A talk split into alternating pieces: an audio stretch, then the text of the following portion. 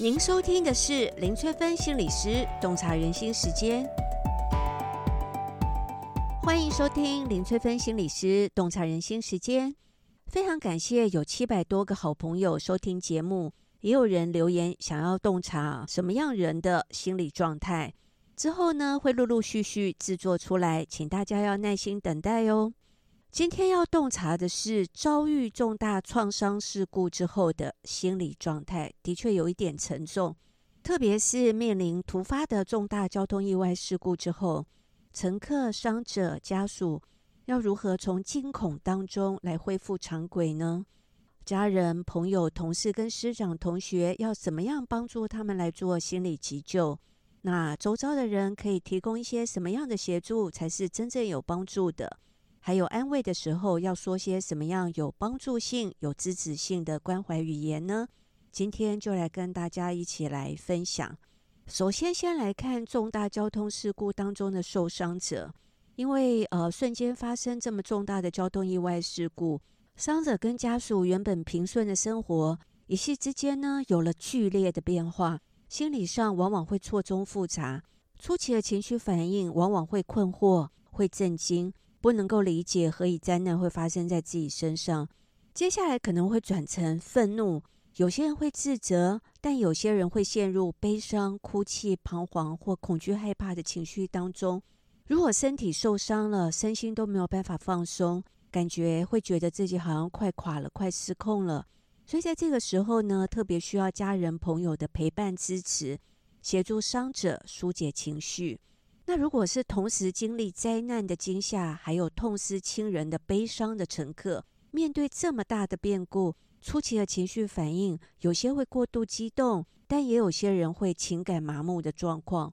那其中最需要关心的是没有眼泪的悲伤者，因为他们的心理受创很严重，同时经历了灾难的惊吓，也同时经历了痛失亲人的悲伤。在双重的打击之下呢，往往会因为没有办法接受这么残酷的现实，而没有办法表达情绪，所以情绪反而会是出不来的。那几乎全部历经浩劫的乘客呢，会出现一些身体的症状，像是会有晕眩啦、失眠啦、反复的噩梦啦、害怕灾难再度发生啊，或者是有些人会有一些过度警戒的反应，譬如说不敢一个人独处啦。呃，不敢关灯啦，或是会有一些心悸、发抖、呼吸不太顺，感觉肌肉很紧绷、很焦虑，这种症状都会有。那这一次的事故当中，有一些是儿童或是青少年，那特别是对于儿童，那可能亲友需要给他们一点安全感。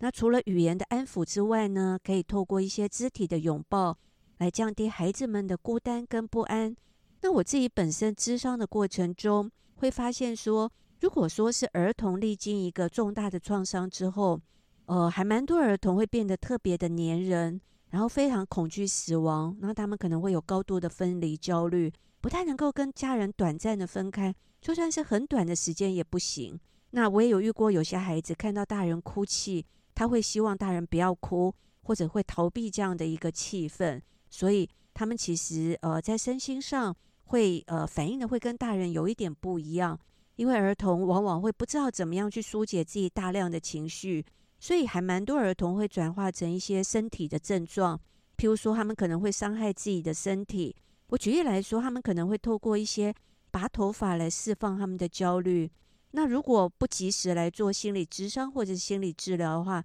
有些时候严重的时候会演变成拔毛症。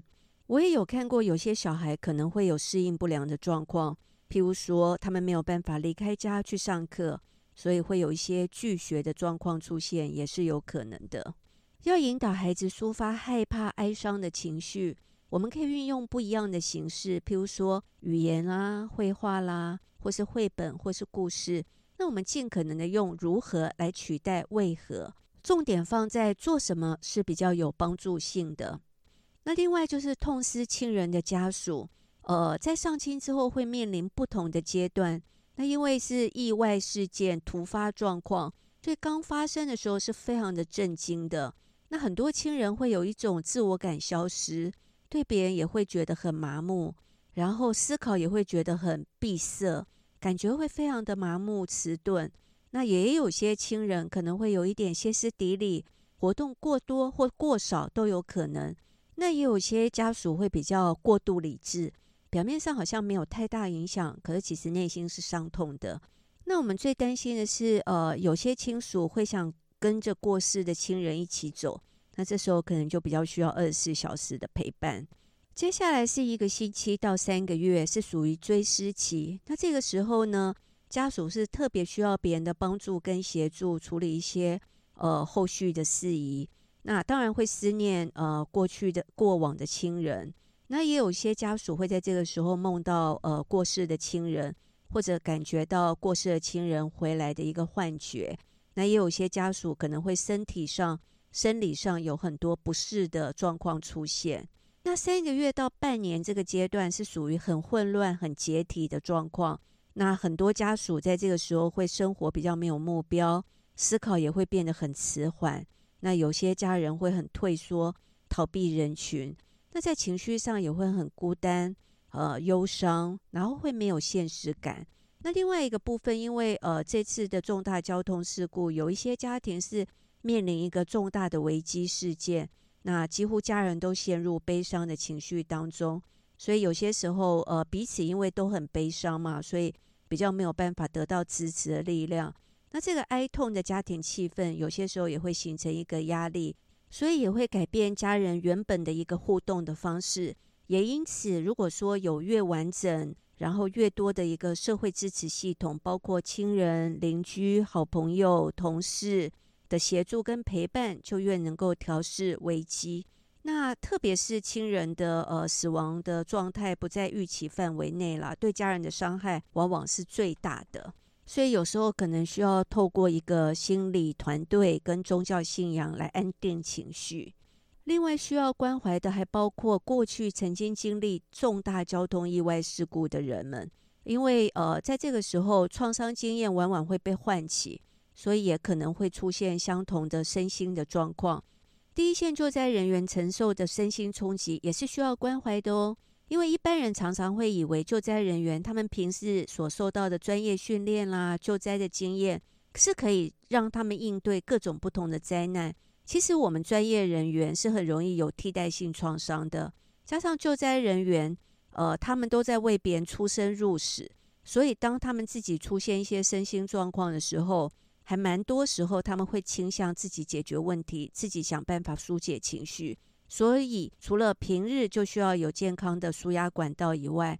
遇到重大灾难，等到救难任务告一段落之后呢，最好要有一些支持跟减压的团体来协助第一线的救灾人员疏解压力跟情绪，做好自我照顾的工作。接下来要想跟大家来分享的是说，像周遭的家人、朋友、同事、师长、同学。要怎么样帮助他们做心理急救？那我们周遭人可以提供什么样的协助呢？接下来稍微跟大家说明一下创伤后压力症候群，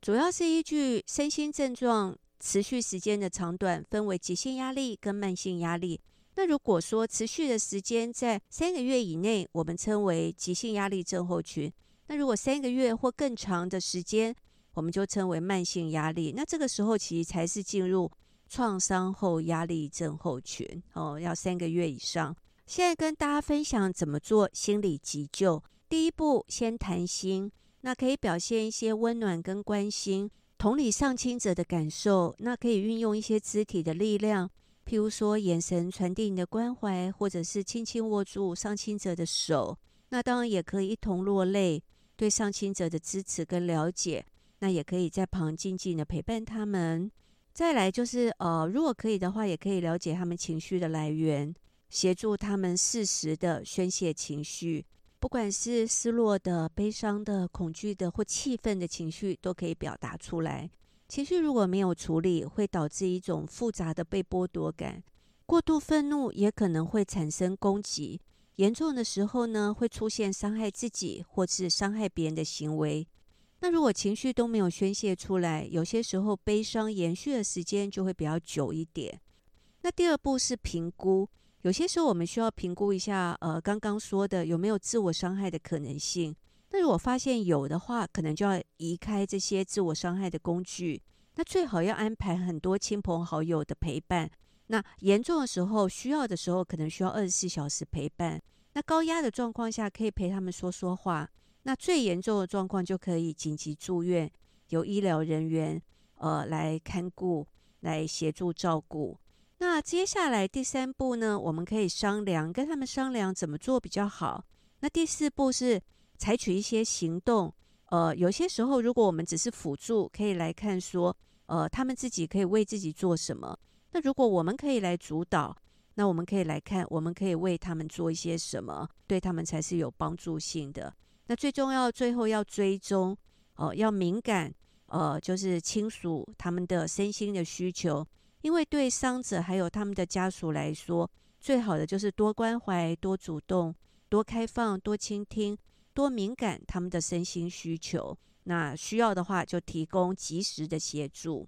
那很多人会问我说，这时候要怎么安慰比较好呢？安慰的时候要说什么比较有帮助性、有支持性的关怀语言呢？其实经历这么重大的创伤啊，语言的力量真的很有限。但我们可以稍微同理一下。譬如说，我们可以说，呃，我可以想象这件事真的很难接受，或者是呃，可以跟他们说，你可以掉泪，然后也可以跟他们呃说明说，我很担心你，我也很难过，你经历这样的一个过程，然后也可以告诉他们说，我明天会再过来。有些时候他们的需要，也许他们也说不出来。所以你就是定期说，那我明天再过来，然后我会做哪一些有帮助性的事，就实质把它说出来，